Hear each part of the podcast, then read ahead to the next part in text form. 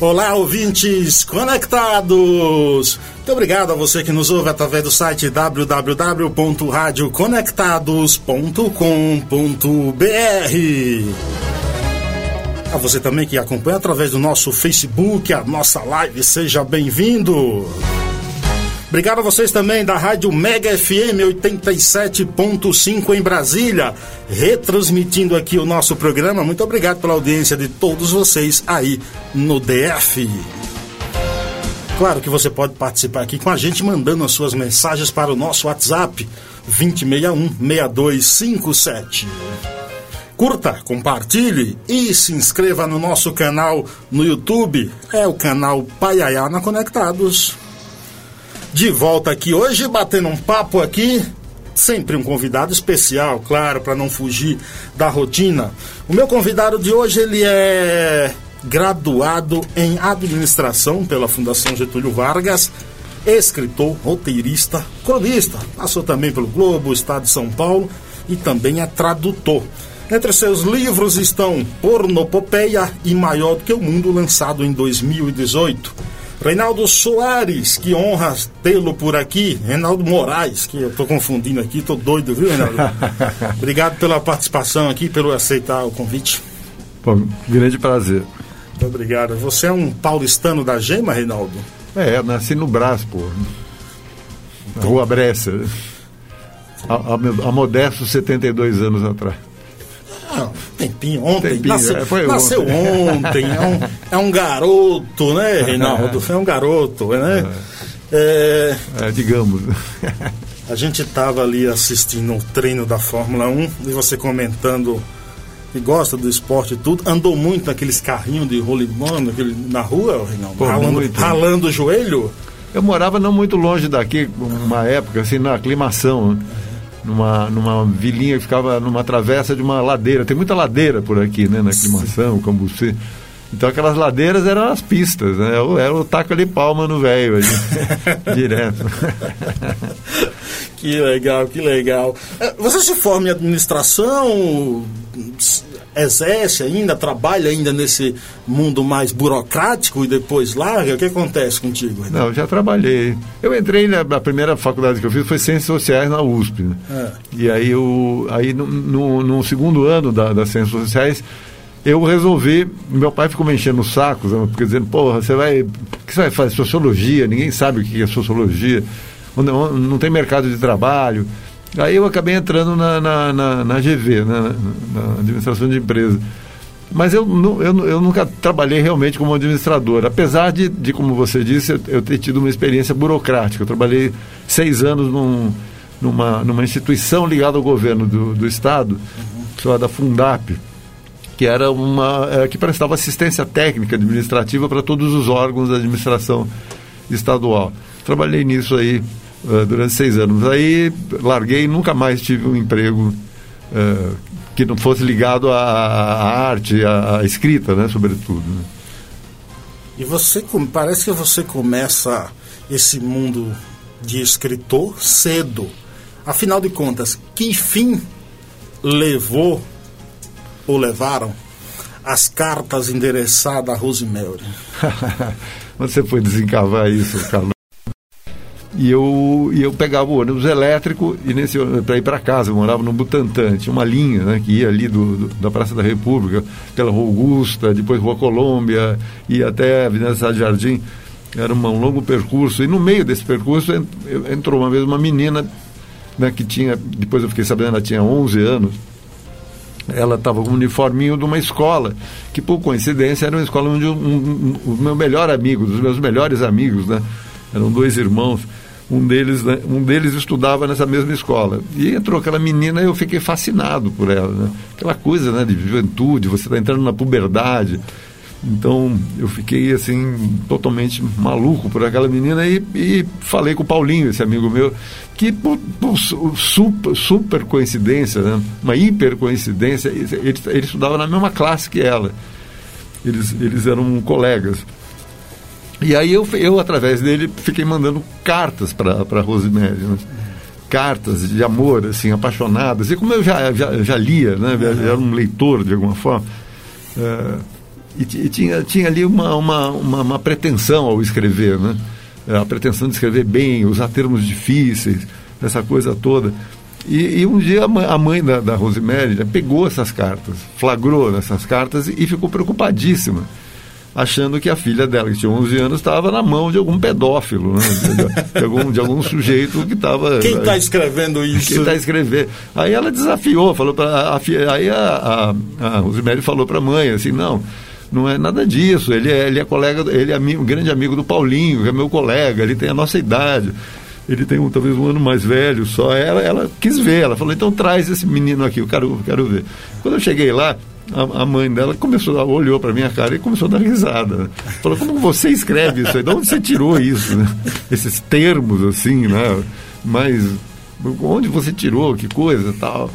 E, enfim, aí, mas aí ela acabou, ela decretou o fim da, do romance porque a, a Rosemary estava indo mal na escola.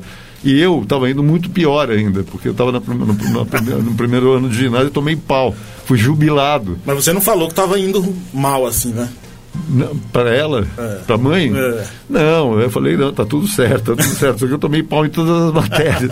Esse, a, a, a, exceção de português e de história, que eram as matérias que eu gostava. Mas o resto era da matemática, só, só, ficava escrevendo carta de amor para Rosemary. E foram pra, para onde essas cartas, hein? Então, aí, por, por coincidência, muitos anos depois, né?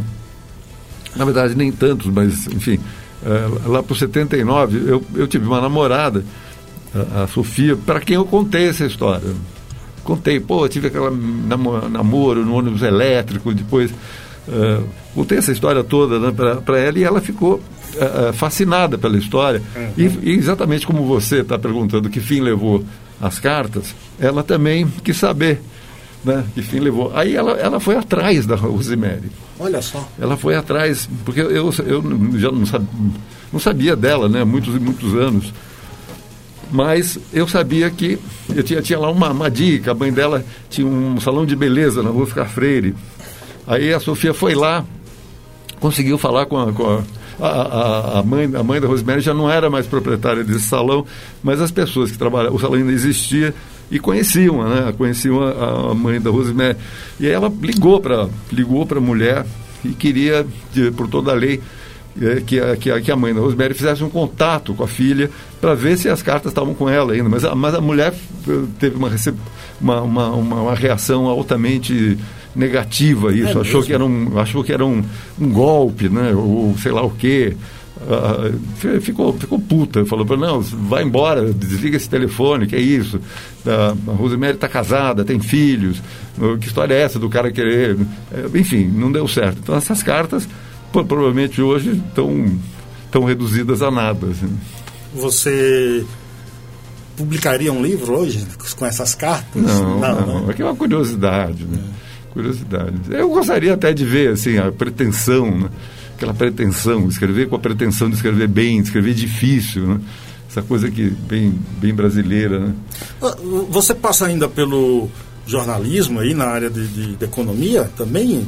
Sim, eu, eu, eu, eu, eu trabalhei um ano na, na, na, Gazeta Mercantil, que era o principal jornal econômico brasileiro. Sim. Era um, era um, quer dizer, todo, todo empresariado, todo, todo mundo que tinha negócios, assim, lia ali, porque tinha as informações importantes né, para o mundo econômico ali, para esse ambiente econômico. Eu trabalhei lá um, um ano e, e logo saí. Não quis seguir a carreira no jornalismo econômico. É, você vai para a França? Então, aí, aí eu fui trabalhar justamente na Fundap, essa, essa, essa, essa autarquia lá, nem me lembro como chamar o, é, o estatuto jurídico disso, mas era, é, é, era um órgão ali, né, paralelo do governo do Estado. E aí eles tinham um convênio com, com, com, com a Sorbonne, como uma das, uma, uma das Sorbones lá, né? Tem, Sim.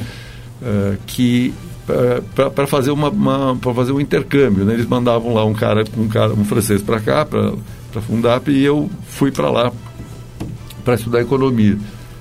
E aí fiquei lá. É, e aí é o seguinte, eu, tinha, eu, eu cumpri né, todo, todo o processo ali, todo o, o ritual acadêmico e tal, as, as monografias que tem que escrever, não sei o que lá, mas eu tinha muito tempo livre. Né? Quando você está fazendo um, um, um um curso de pós-graduação, sobretudo assim, Uh, você, tem, você tem tempo livre, né? Uhum. Tem, você teria que fazer pesquisa e tal, mas tem muito tempo livre. Aí eu, eu usei esse tempo para escrever o meu primeiro romance, que depois veio a ser publicado, chamava Tanto Faz. Tanto Faz. Então, para mim, assim, aquela bolsa, na verdade, foi uma bolsa literária. Assim, né? o, o, o, cenário dele é todo Paris, do livro? Sim, todo Paris. É, tem, tem, tem, assim, umas, uns flashbacks, né? Porque o personagem ele tem amigos brasileiros que estão lá também e eles conversam muito e nessas conversas surgem flashbacks da vida brasileira. Então tem muita, muito episódio, assim. Né? Eu nem, agora eu nem me lembro mais se eu conto essa história da, da, da Rosemary no, no Tanto Faz, não me lembro mais. Mas, enfim, aí, aí eu, eu conto várias histórias minhas do Brasil e, do, e, de, e, e dos meus amigos e amigas né, com quem eu estava conversando que contam também. Então tem esse pé, né, na, pé firme assim, na, na na vida brasileira. Né? É, mas, mas, mas, mas o, o, presente, digamos assim, o presente do indicativo ali da, da, da ação se passa todo em Paris. Né? Quantos livros já? Cara, eu acho que uns 10, viu? Uns 10 livros. Perdeu a conta já? o, o, um escritor, ele nunca para de escrever, por mais que ele demore algum tempo para publicar um livro? Ah, eu não paro de escrever. Eu, eu, eu tenho minhas filhas, a minha mulher, já, já se acostumaram, assim, né? De ver que eu tenho, assim, uma, uma, uma espécie de doença que a gente podia chamar de grafomania, né? Que você não consegue parar de escrever. E aí, como eu escrevo agora, depois do tanto depois do Pornopopeia, é, meus primeiros livros, assim, tinham um tamanho, digamos, razoável, né? O Tanto Faz, que é o primeiro, era até pequenininho, assim, umas 180 páginas. Depois eu, eu fiz um outro livro também chamado Abacaxi, que era, que era um livro também pequeno, de, de também 140, 150 páginas. E depois eu fiquei muito tempo sem escrever, e quando eu voltei a escrever, eu escrevi também uma novela para adolescentes chamada, uh, uh, chamada Órbita dos Caracóis, que também tinha umas 230 páginas. E depois um livro de contos chamado Umidade, que também tinha lá suas 250, 260 páginas. E aí eu fiquei, aí eu, eu dei uma pirada, porque eu, eu tinha um projeto de escrever um, um, um livro, né, que, que resultou no Ponopopeia, e eu achei que é, era uma, era uma ideia que eu achei que, assim, seis meses eu matava e mais seis meses revisando, quer dizer, em um ano eu estava com o livro pronto. Eu comecei a fazer isso, só que demorou cinco anos. cinco anos, fiquei cinco anos fazendo outras coisas para viver, né? Sim, Trabalhando, sim. fazendo outras coisas. E, inclusive é, é, terrível, porque o, o, o, as coisas que eu faço para ganhar dinheiro, digamos assim, implicam escrever também. Então eu faço tradução, faço roteiro, né? roteiro já fiz roteiro para televisão, para cinema. Então é, é, é, essa, essa, chamada outra, outra atividade, para mim, é, é, é, continua sendo escrever. Certo. Então eu escrevo antes, durante e depois de escrever. Né? É, enfim. Programa Página Conectados, batendo um papo aqui com o Reinaldo Moraes, escritor. Olha, o Reinaldo acho que já trabalhou em rádio também. Ele vai contar isso depois do nosso primeiro quadro cultural. Vem aí, um minuto de prosa com Assis Ângelo. Fala, Assis. Agora na Rádio Conectados, um minuto de prosa com o jornalista Assis Ângelo. Luiz Vieira, pernambucano de Caruaru. Cresceu no Rio de Janeiro. Partiu com quase 92 anos. Isso no dia 16 de janeiro deste ano de 2020. O Brasil chorou, ficou um pouco mais pobre musicalmente, por que não dizer?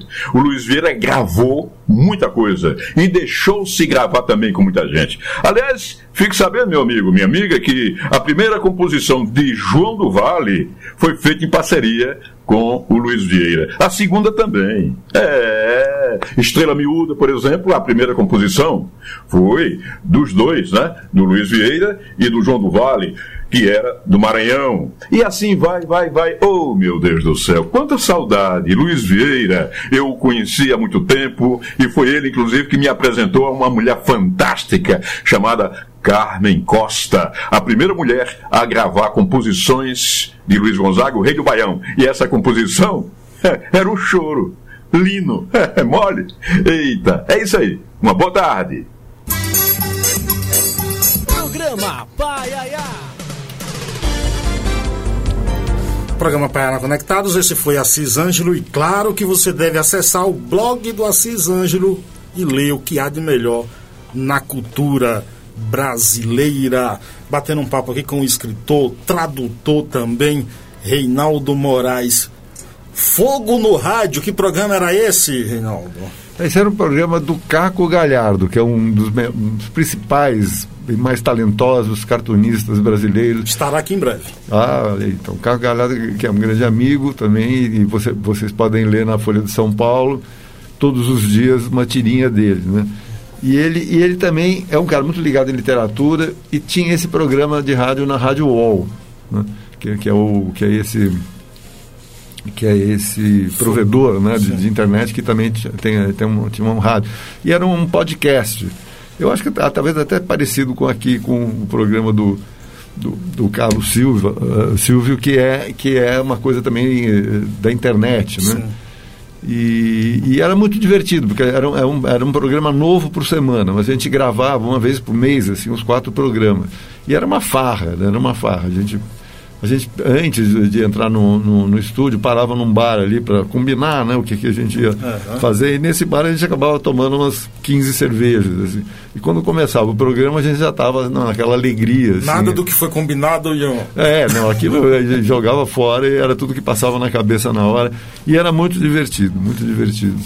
Que, foi, foi em que ano isso aí? Isso foi 2007, 2008, eu acho que até 2009 foram uns três anos mais ou menos.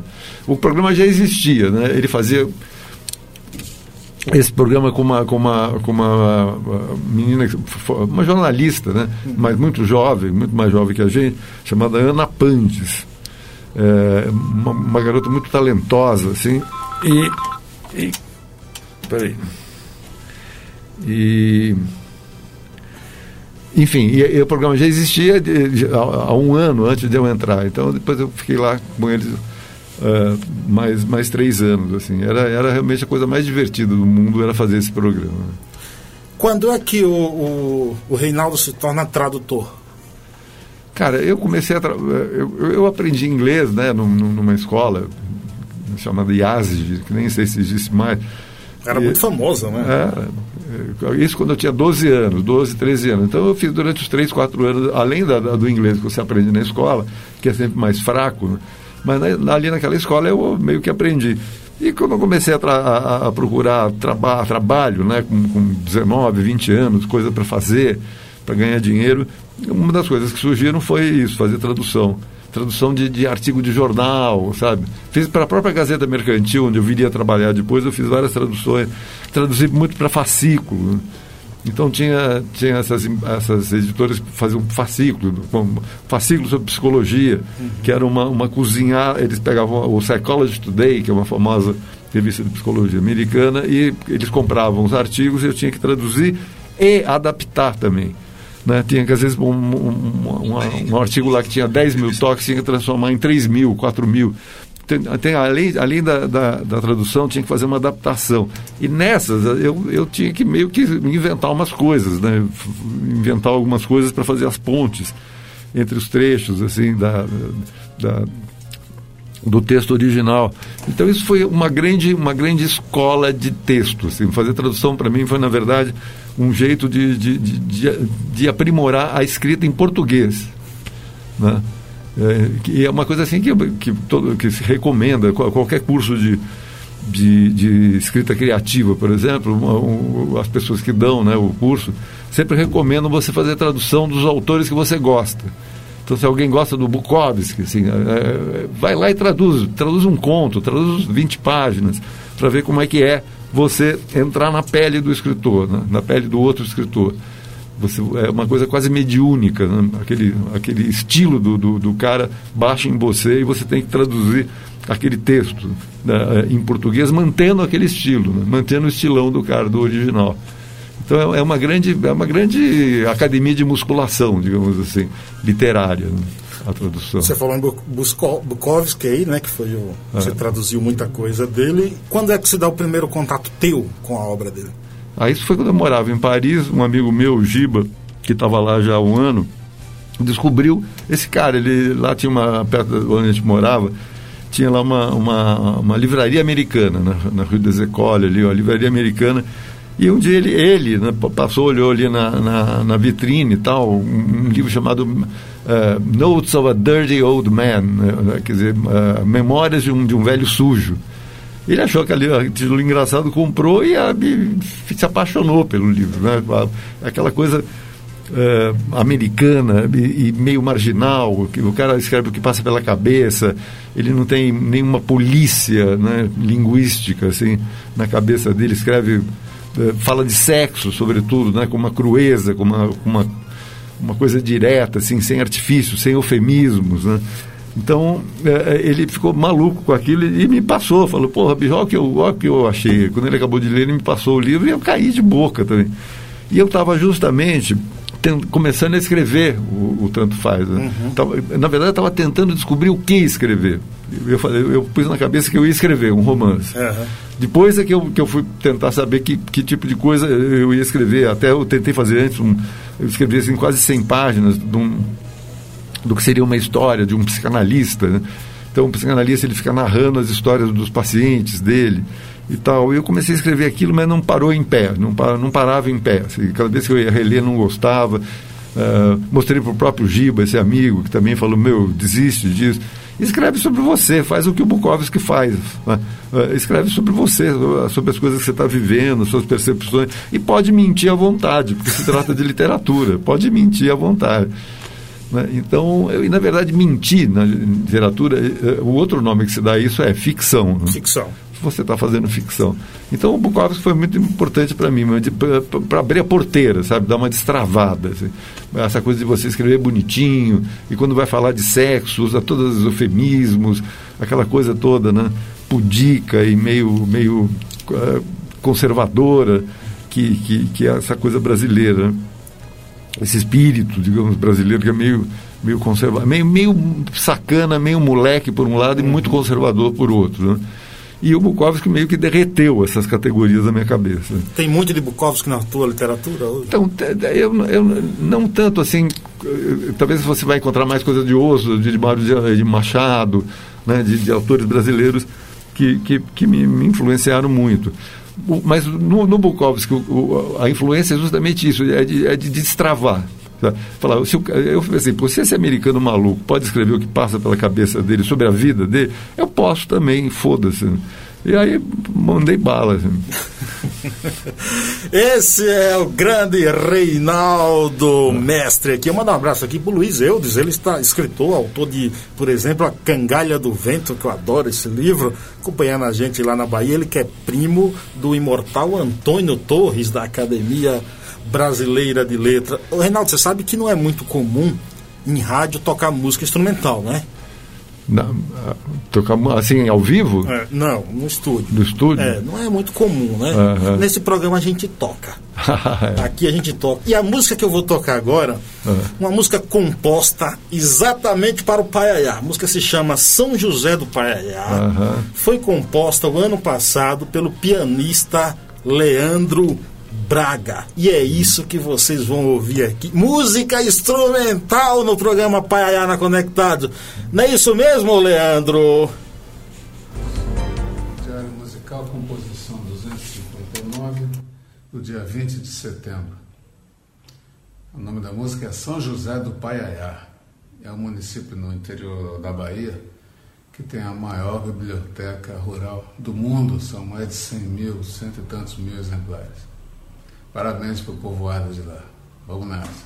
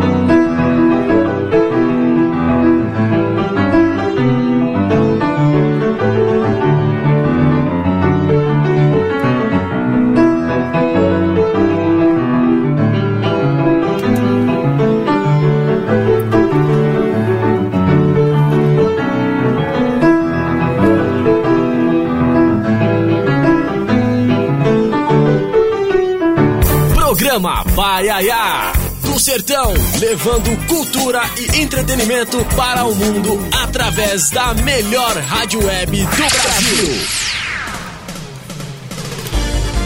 É, esse foi o pianista Leandro Braga, com muita honra recebi essa homenagem, essa composição feita para o Paiá, chamada São José do Paiá. Leandro Braga, que já trabalhou com Beto Cavalho, com tanta gente boa. Que honra, que honra tê-lo por aqui. Obrigado a você que nos acompanha aqui pelo www.radioconectados.com.br, a maior web rádio do Brasil. E você que acompanha a gente também pela rádio Mega FM 87.5 em Brasília, retransmitindo agora o nosso programa. Um abraço aí para todos vocês no Distrito Federal. Por falar em música, vem aí o jornalista e crítico musical Sérgio Martins. Todas as notas. Programa Paiaiana Conectados apresenta Todas as Notas, com o jornalista Sérgio Martins. Eu já entrevistei muitos artistas, já perguntei se o Luan Santana era gay, eu já perguntei pro Keith Richards se ele tinha roubado música de uns compositores, quase me rendeu um soco no nariz, mas eu acho que hoje, se você é um artista, o teu foco principal tem que ser a música. Durante três anos eu fui apresentador de um programa chamado Veja Música e o programa se notabilizou porque, assim, por mais que eu trouxesse pessoas com quem tinha algumas divergências políticas ou até pessoais, a gente sentava ali e conversava sobre o processo da composição. A gente ia lá e conversava sobre que tipo de compositor ele escolheu, por que, que ele escolheu aquele produtor, como é que ele fez aquela determinada canção, por que, que ele escolheu essa letra. Eu acho que hoje as entrevistas elas estão se tornando tão fúteis, né? Elas são tão calcadas no factual, na frase de efeito, para ganhar clique, para ganhar like ou para estar tá nos trending topics do Twitter que a música deixou de ser um assunto primordial. E acho uma pena, porque muitas vezes você conhece um artista interessante que por acaso namora alguém famoso ou tem uma vida pessoal agitada e o foco deixa de ser a música para simplesmente ficar tocando nessa questão pessoal. Vou dar um outro exemplo que eu fiz no Veja Música. Eu entrevistei uma cantora chamada Emanuela Araújo, que, é um, que, também é atriz e que é lindíssima, e que foi a primeira entrevista que ela deu, e ela falou isso, no qual o assunto foi música. A entrevista foi tão boa que as pessoas passaram a respeitar ela a partir daquela entrevista. As pessoas começaram a ver a artista que ela era, não era só uma atriz que se metia a tentar a carreira de cantora. Não, era uma cantora e que tem um trabalho sério para mostrar.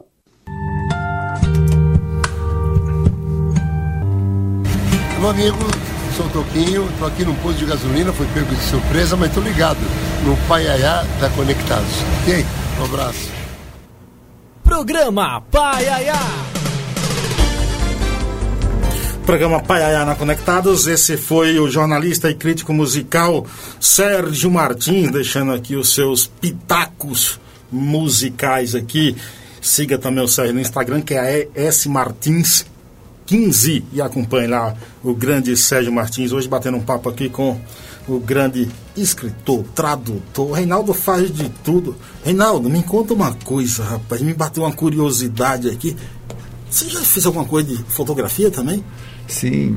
Teve uma época que, que ali tinha uns 20, 21, 22 anos, eu também me, me apaixonei por fotografia, né? O que era muito comum, assim, muito comum. A molecada, assim, que tinha uma, uma pendência, uma, uma, certa pendência artística, assim, uma certa tendência, né? Também é, se, se, ligava na, na, na fotografia, porque é uma coisa é uma coisa relativamente fácil de fazer, né? Você pega uma máquina, pode ser uma máquina cara, aí é mais complicado, pode ser uma, uma, uma máquina mais simples, que mais, mas enfim, você olha para o que você quer fotografar e aperta aquele botãozinho e pronto. Mesma coisa com a escrita, né? Curiosamente, que é a coisa mais fácil. Você precisa para escrever, você precisa de papel, lápis e tempo. Né? Às vezes é o, o mais difícil é arranjar tempo né? para escrever. Mas a fotografia também, a fotografia tinha também, você tinha que pôr o filme dentro da máquina, né? evidentemente não existiam uh, imagens digitais. E, e, então eu, eu, eu, comecei a fazer, só que eu comecei a meio que trabalhar com isso. Né? Uhum. Eu, eu peguei, tinha um amigo meu que ele tinha uma editora que fazia programas de, de teatro e de shows de fazer aquele programinha, né? Que você entra lá e te dão aquele programinha. E aí eu, eu fazia não só a redação, mas eu fazia as fotos também eu ia no ensaio do artista, fotografava. É, é, o, do espetáculo, né? Sempre tinha uma, tinha uma, uma, uma porta aberta para ver ensaios, assim, para justamente fazer as fotografias e, e, as entrevistas. Então aquilo foi, foi quase que eu quase cheguei assim, assim na beira de me profissionalizar como fotógrafo. Eu, eu, eu, ou seja, até, até, onde eu podia é, é, me virar ali, né, sozinho, eu, eu, me virei. Mas a partir de um certo tempo, um momento, eu precisaria ter assim uma, uma, uma formação né, maior que eu não cheguei a ter. Mas eu fiz, eu fiz, por exemplo, uma capa de disco. Do Tom Zé. Do Tom Zé, porque eu trabalhava também, eu fui trabalhar com, com um amigo meu. A gente tinha um estúdiozinho dentro de uma agência de publicidade do Décio Pinhatari chamava, a agência chamava-se E igual a MC ao quadrado, que é simplesmente a fórmula da teoria da relatividade. Né? e eles deram esse nome para a agência. Então a gente fazia ali pequenos trabalhos e tal, e um dia apareceu esse trabalho, fazer uma foto para um disco do Tom Zé. E foi uma, um trabalho bastante polêmico, porque o disco chamava-se Todos os Olhos, né? de, de, é, o disco de 73 do, do Tom Zé. E esse Todos os Olhos tinha, uma, tinha, uma, tinha um trocadilho, né, meio infame, assim, porque, digamos assim, todos os olhos, inclusive aquele olho que fica no, no, na anatomia humana onde o sol não bate, né? E, e aí eu fui, fez uma foto, inicialmente justamente sobre esse, esse olho ocluso, assim, mas que ficou muito, muito claramente anatômico. E eles queriam justamente dar ali, o, o pessoal da criação, né, da agência, queria dar uma ambiguidade então, uma coisa que podia ser tanto um olho, uh, digamos, anal, né, quanto, quanto um, um olho de verdade. Enfim, eles queriam dar uma ambiguidade. E, enfim, aí foi toda uma epopeia, que eu já contei isso. Um sim, pouco, sim, sim. um pouco, uma epopeia fecenina, né, digamos assim, para fazer essa foto. Mas aí depois eh, aquilo não foi para frente. É sua a frase que diz Chico sai um novo Nelson Rodrigues? Não sei se eu, se eu, disse essa frase, mas eu concordaria com ela, concordaria plenamente. Grande Chico Sá, adoro ele, adoro tudo que ele escreve, grande amigo também. Você despreza o brasileiro? Não, nessa, não. Eu, olha, eu, eu, li muito Guimarães Rosa, né? que é um cara regionalista, né? pelo menos assim, o, o, o, Grande Sertão Veredas é o, pô, é o maior, sei lá, se bem que existe uma, uma, uma grande discussão se ele é regionalista ou não. Quem é um grande fã do, do Guimarães acha que ele é mais universal. Assim, que ele é um cara que tem uma, uma, uma dicção universal, que não está restrito. Eu, e a recriação que ele faz da linguagem do, do sertanejo né, é uma recriação de tipo universal, assim, que não, não se restringe ali àquele, àquele ambiente. Quer dizer, ou, por outro lado, que, que parte daquele pequeno ambiente, né, que, uh, ali do, do sertão e, e, e, e, amplia as fronteiras, as fronteiras espirituais, uh, lógicas, culturais, assim, daquele, daquele ambiente restrito. E eu, eu, pô, eu li bastante coisa, sabe, os Elinhos do Rego, sempre, sempre não, nunca tive nenhum problema. Acontece que existe, né? você, você mencionou isso provavelmente porque existe uma certa certo preconceito né, da, da sobretudo da intelectualidade acadêmica, um preconceito contra o regionalismo, como se fosse assim uma, uma camisa de força, uhum. como se fosse uma caixinha muito pequena para caber a literatura, a grandeza da literatura ali dentro.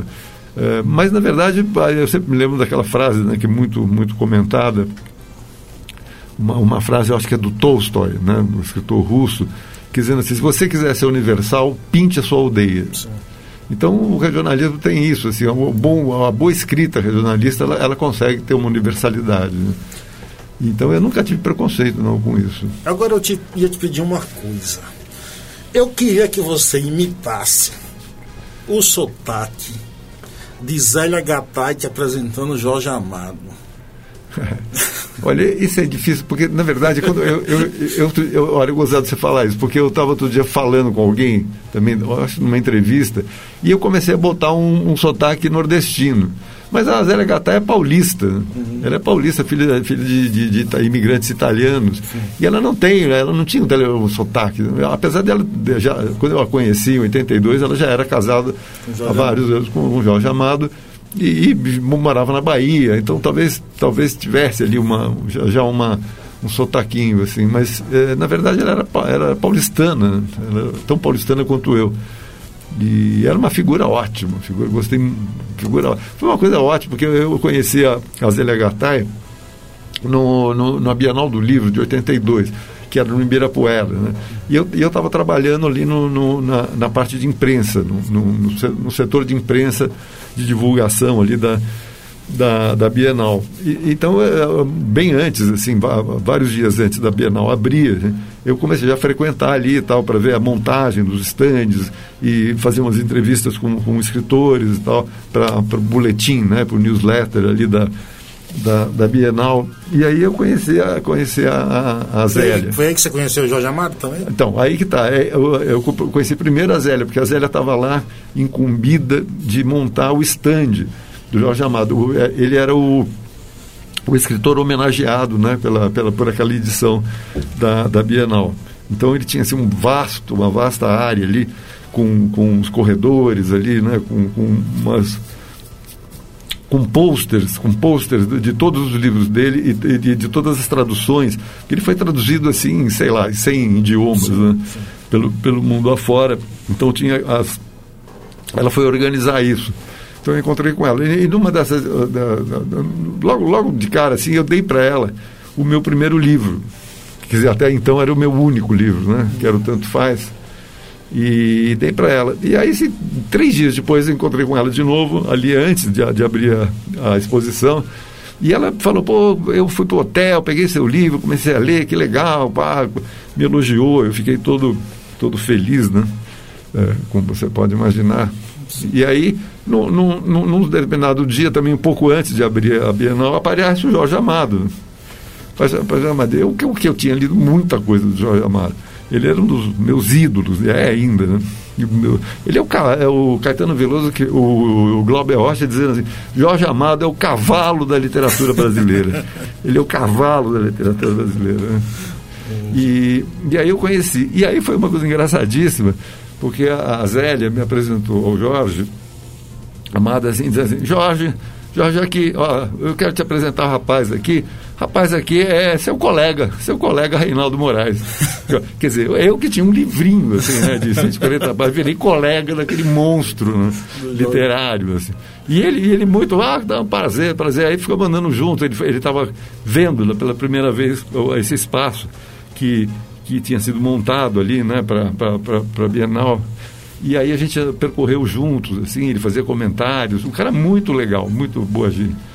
Muito boa gente. Esses baianos são gente boa, viu? Gente boa, é baiana, é gente boa. Os é. baianos são muito gente boa, é. viu?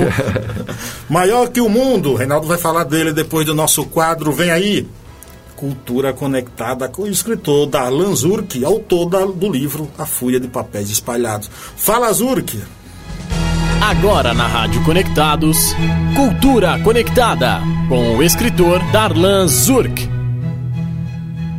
Boa tarde, Carlos Silvio, ouvintes ou internautas e demais participantes do programa Paiaiana Conectados. A dúvida em torno de que tipo de democracia existe na série Route 6 é o tema da terceira parte e última do quadro de hoje. Com a independência dos Estados Unidos, o surgimento da Revolução Francesa e, por consequência, a queda dos impérios e de quase todas as monarquias entre os séculos 18 e 20, o sistema político com base no voto e na alternância de poder virou uma regra praticamente absoluta. Saiu a tirania do governante e entrou a imposição da maioria. Em pleno século XXI, ninguém costuma afirmar que é contra a democracia. É um consenso tão esmagador que constrange qualquer sugestão de divergência. O já falecido primeiro-ministro inglês Winston Churchill a considerava o menos pior dos regimes. Acontece que a democracia não faz sentido em todas as situações. A Igreja Católica, por exemplo, não teria sobrevivido até hoje, após quase dois milênios, se fosse um sistema democrático. O Império Romano não teria crescido tanto se fosse uma democracia, assim como a Babilônia, os Maias, etc.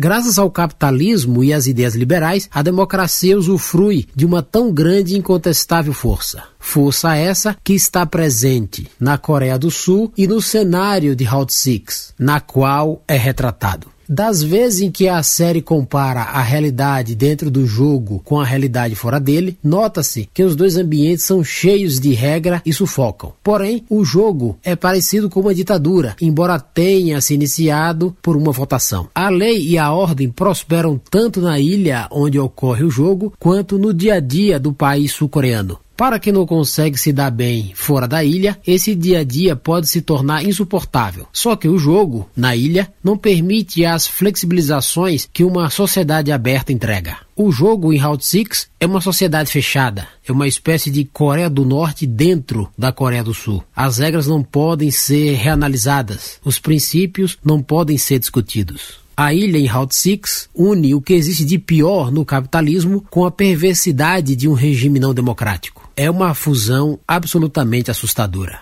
Para mais colunas de minha autoria, acesse darlanzurk.com. Bom fim de semana a todos e até o próximo sábado com mais Cultura Conectada.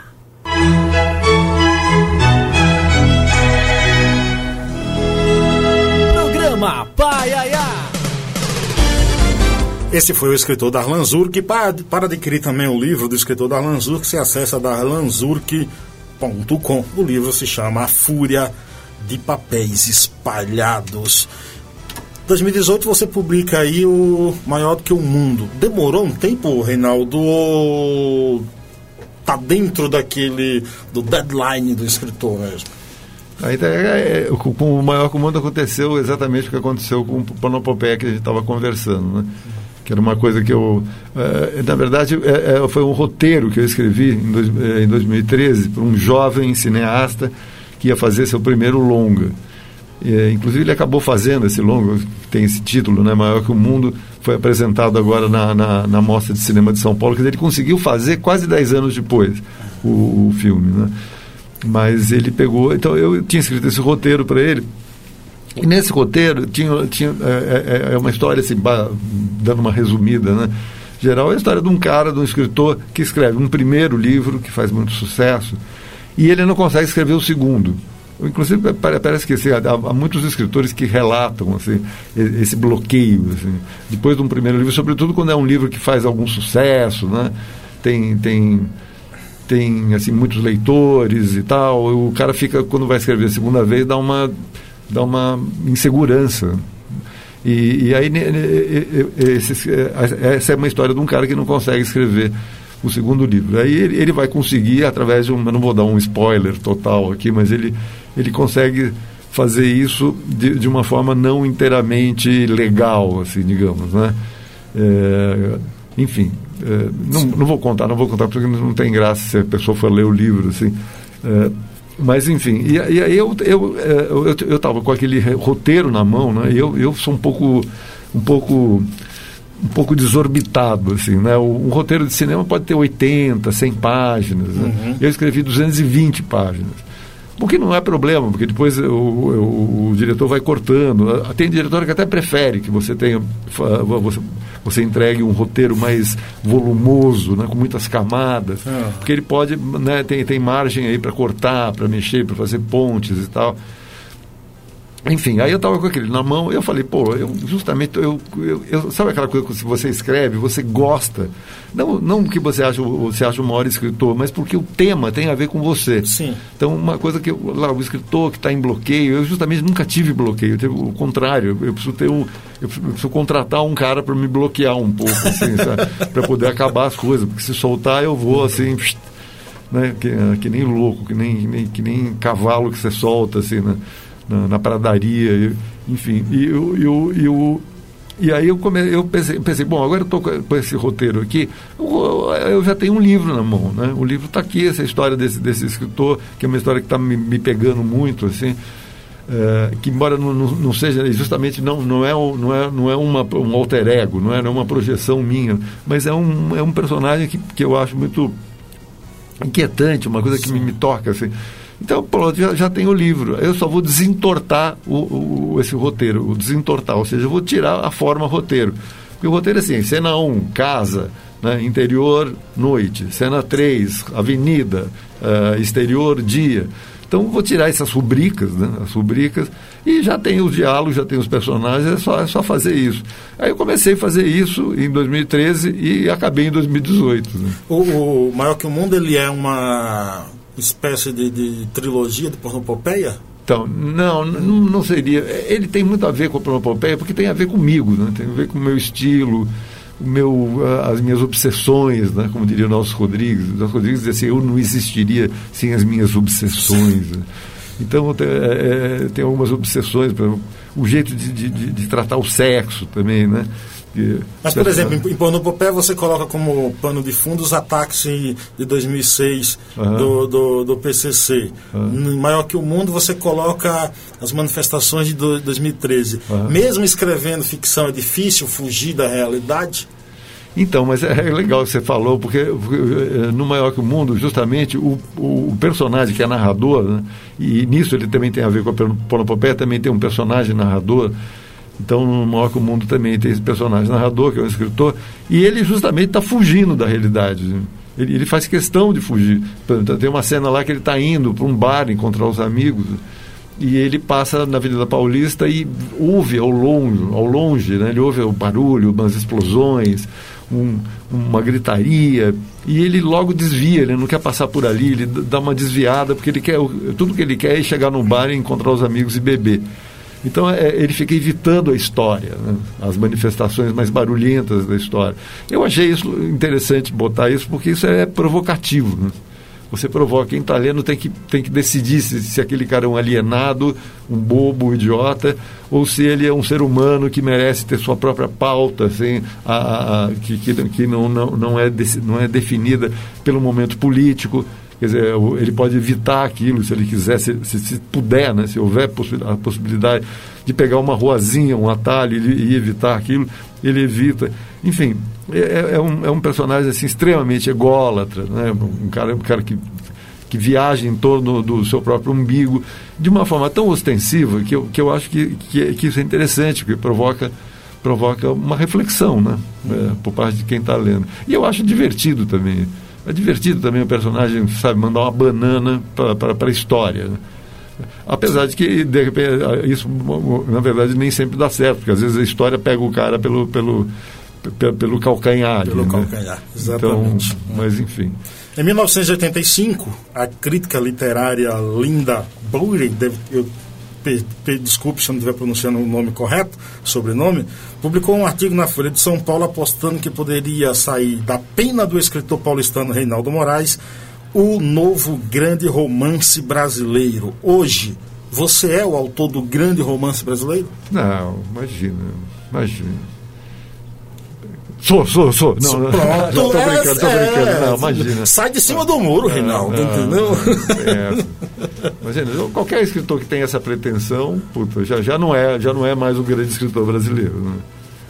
É, normalmente o, o, escritor, o romancista, ele fica ali em busca do, da primeira frase. Acontece isso contigo ou a coisa vem mais com facilidade? Sim, esse, esse, inclusive é o tema, um dos temas, assim, um, do, um, dos temas aparentes, né, do Maior que o Mundo é esse, esse, escritor que ele não consegue escrever o segundo livro, porque ele não consegue uh, escrever a primeira frase. Ele não ele acha que assim, a primeira frase ela é genética.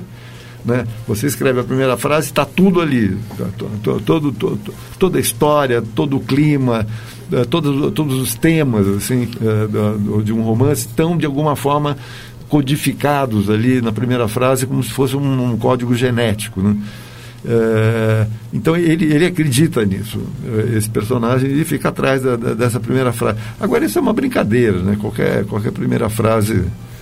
É, e aí ele, ele diz, aí um amigo, ele, ele comenta, esse personagem né, do Maior Comum, ele comenta com um amigo isso, porra, eu estou aqui quebrando a cabeça para para chegar na primeira frase, não consigo, já escrevi, já, já, eu estou há 10 anos escrevendo a primeira frase e mudo, não consigo sair daí. Aí o amigo fala, e por que você não, não, não começa o romance a partir da segunda frase? Agora, você já escreveu alguma coisa, de repente está ali na, usando a terceira pessoa e não está legal, resolve mudar? Já aconteceu isso contigo também? Ah, sim. Isso aconteceu, pô, não tanto faz. Meu primeiro livro tem exatamente uma cena em que eu estava escrevendo ali né, em Paris, sozinhão, né, uma solidão. Solidão é fundamental para escrever. E, e aí eu, eu, eu, comecei a reler o que eu estava escrevendo. Eu, eu, eu, tinha abandonado aquele projeto do psicanalista, né, que eu falei, e resolvi partir para esse projeto bukovskiano, né, uhum. falando, falando de mim, ali, sem papas na língua e tal.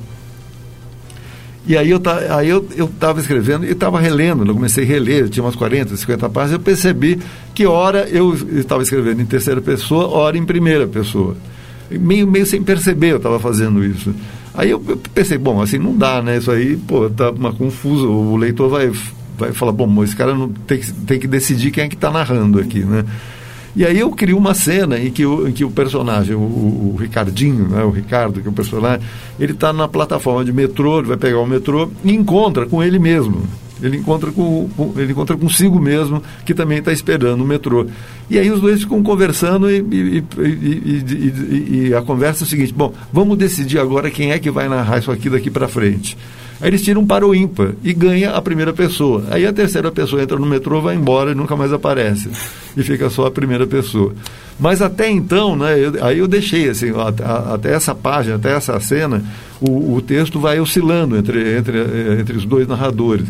Ah, mas a partir de, de, dessa conversa terminal, assim, entre, entre o, a terceira e a primeira pessoa, fica decidido que então vai ser um livro narrado em primeira pessoa. Mas é uma trilogia isso, né, agora? Não, não agora, agora sim, é o maior que o mundo, sim, é o primeiro. Agora eu estou acabando o segundo. Eu, eu, na verdade, comecei a pensar, puta, eu estou com 72 anos, eu fico achando que eu vou viver 200 anos, né? Então não, não, não, não, custa ter é, esperança. É, não, não, é melhor, é melhor acelerar, pisar no acelerador aqui, né, para acabar os projetos e tal. Então eu fiquei pensando em acabar agora, né, você pega tudo que. O problema é que eu já tenho escrito, toda, toda, o que seria um terceiro volume já está tudo escrito ali. É, precisa, precisa coar, né? precisa peneirar, precisa pentear, precisa fazer esse trabalho né, de reescrita. Porque escrever é reescrever, né, sim, na verdade. Sim, sim. E, e, e, aí eu, eu pensei, bom, eu vou, eu, vou, eu vou encerrar essa fatura aqui no segundo volume. E vou, eu vou fazer, vou fazer, portanto, uma trilogia de dois volumes, né? uma, uma inovação em matéria de trilogia. Trilogia dupla? É, uma trilogia com dois volumes só. Aí eu, eu fiquei pensando até assim numa frase mercadológica. É, pague três e leve dois. boa, boa, boa. Pague Você também é marqueteiro, né? É. Mas aí agora eu estou vendo que não. Eu, tô, eu acabei né, esse, esse segundo volume e resolvi, eu resolvi que vai ter o terceiro meu. Então eu só, eu só preciso estar tá, vivo. E para quem quiser adquirir os teus livros, como, onde encontra? Eles estão também digital? Ah, eles estão agora todos, todos estão lá na Companhia das Letras, né? O grupo Companhia das Letras. Por exemplo, o, o, o saiu pela Objetiva, que é era uma grande editora do Rio, que foi absorvida pela, pela Companhia das Letras. Então todos os meus livros estão na Companhia das Letras. Se você entrar no site da Companhia das Letras, tá lá, todos os meus livros estão lá. Você pode comprar. Boa, boa. Adquira lá os livros Adquira. do escritor Reinaldo, apaixonado por automobilismo, fotógrafo, tradutor. Não sei nem o que é que ele não é nessa vida, né? Astronauta. Astronauta ainda não consegui Astronauta. Ser. Ainda tem, é, esse é o sonho a ser realizado? Ah, pode ser, né? Renato, obrigado. Obrigado por ter aceitado, por, obrigado por ter vindo aqui. Pô, Uma Carlos, honra ter recebido aqui, viu? Gostei muito, gostei muito do papo com você. Muito legal. Ó. Muito obrigado. Muito Todo obrigado. poder ao Pai Ayá. Yeah! Paiaiá sempre. Você sabe que Pai é o melhor lugar do mundo, né? Ah, deve ser mesmo, com é. esse nome lindo, cheio de vogais, maravilhoso. O melhor lugar do mundo, você não tenha dúvida nenhuma disso. Obrigado a você Falou. que nos acompanhou até agora. Obrigado, Reinaldo. Ia falar alguma coisa, Reinaldo? Não, eu quero agradecer. Agradecer a você e é, é o pessoal que está nos ouvindo. E a Metzel Schurtz, que fez essa ponte aí para te trazer aqui também. Grande Matt. Agradeço. Valeu, gente. Obrigado também à Rádio Mega FM de Brasília. Grande abraço a todos vocês no Distrito Federal e a todos vocês que nos acompanharam até agora. Bom final de semana, viu? Não se esqueça. Se beber, não dirija. Se dirigir, não beba. A vida vale a pena. Solta a vinheta que eu tô indo embora. Eu volto a semana que vem. Tchau.